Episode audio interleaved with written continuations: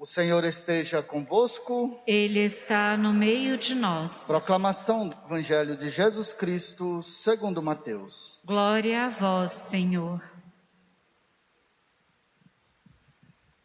Naquele tempo, Pedro aproximou-se de Jesus e perguntou: Senhor, quantas vezes devo perdoar se meu irmão pecar contra mim?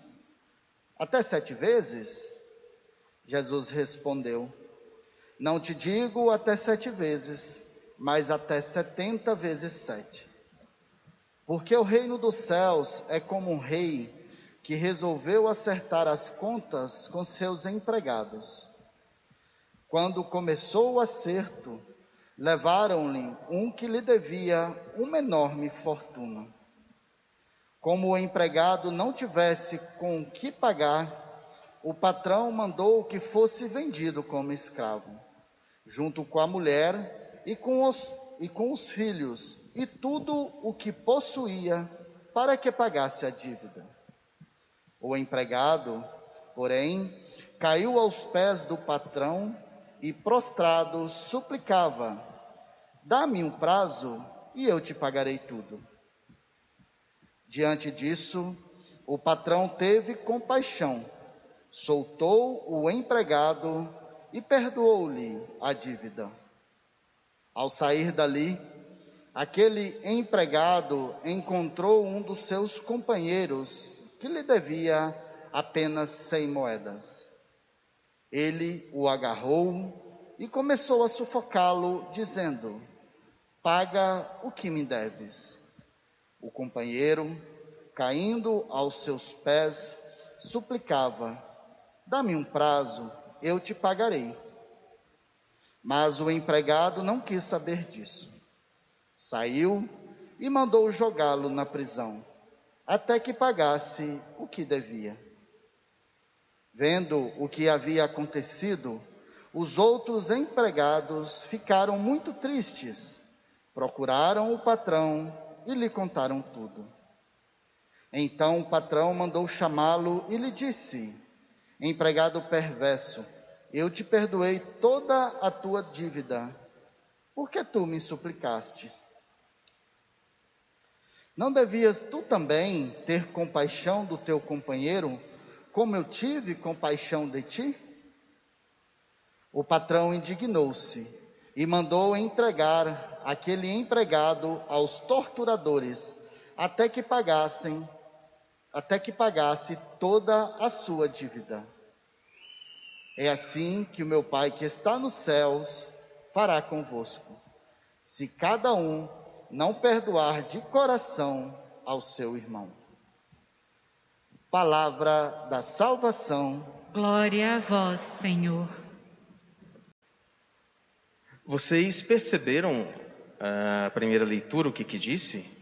Eu acho que eu nunca ouvi uma palavra tão atual como essa. Tão antiga, mas tão atual. Olha só. O rancor e a raiva são coisas detestáveis. Até o pecador procura dominá-las. Quem se vingar encontrará a vingança do Senhor que pedirá severas contas dos seus pecados. Perdoa a injustiça cometida por teu próximo. Assim, quando orares, teus pecados serão perdoados. Se alguém guarda raiva contra o outro, como poderá pedir a Deus a cura?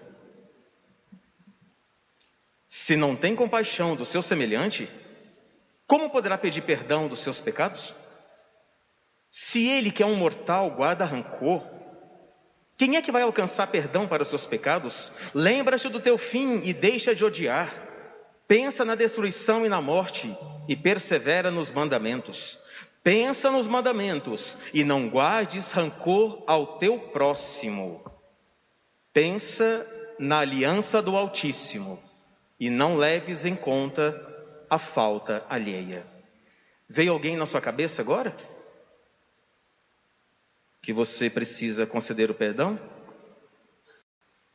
Nosso Senhor mostrou para você? alguém ou algumas pessoas que você ainda não conseguiu perdoar? O que, que você acha? Veio alguém na cabeça? Veio alguém na mente lá do passado? Lá da época de criança? Sei lá, pré-adolescência, idade adulta, melhor idade? Você tem que perdoar alguém ainda que não conseguiu ou você está kits? Está tudo tranquilo? Por que eu estou perguntando isso? Porque, humanamente falando, perdoar é impossível.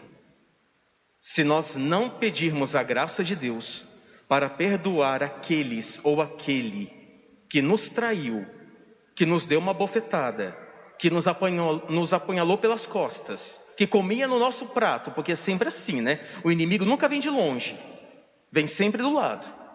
Tanto que Judas saiu do grupo de Cristo. Mateus fazia caixa 2, estava no grupo de Cristo. Pedro, todo valentão, não conheço. É sempre assim, o inimigo nunca vem lá de longe, sempre está nos rodeando. Padre, pessoa comia comigo, frequentava a minha casa, eu contava tudo da minha vida para ela, pensava que poderia confiar nela, e olha o que ela me fez. Você já passou por isso? Você confiava tanto na pessoa, a pessoa vai e te entrega. Você contava tanto com ela, você casou para ser feliz, a pessoa vai te dar uma punhalada nas costas. Como isso é dolorido, né?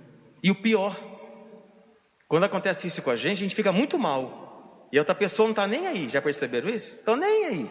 Estão como se nada tivesse acontecido. Aí o que, que acontece? A gente começa a somatizar e começa a aparecer as doenças no corpo porque nós não conseguimos perdoar.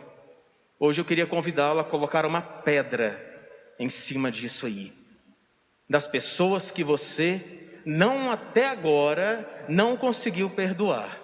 Se você crê realmente no sangue do Senhor, no seu corpo e no seu preciosíssimo sangue, você hoje vai sair desta paróquia curado. Agora entenda uma coisa: o nosso Deus não concede amnésia aos filhos. Graças a Deus. Você não vai esquecer. Não se preocupe. A cicatriz vai ficar ali. Só que você não mais sentirá dor. Esse que é, gente, o verdadeiro perdão. É você lembrar daquele mal, daquela pessoa que te sacaneou mesmo, mas quando você lembra dela, a dor já não existe. Este é o verdadeiro perdão. Mais ou menos assim, né? Quando você pensa na pessoa, quando você vê o nome dela escrito em algum lugar, por exemplo, já te sobe aquela, né? Aquele coração aperta, você fica ressentido, você fica magoado, você quer falar para todo mundo o mal que ela lhe fez. Não, não, não, não. Uma pedra hoje em cima disso. Vamos recuperar a saúde. Quem estava perdendo a saúde por causa da falta do perdão, hoje você vai liberar o perdão para aquele que lhe fez mal. Mas entenda uma coisa: perdoar não significa procurar, tá certo? Então, por exemplo, é, se for marido ou mulher, claro, tem que conversar, tem que, tem que, se, né, tem que é, dar certo ali. Agora, se não for marido e mulher, enfim, não for família, não chega muito perto, não.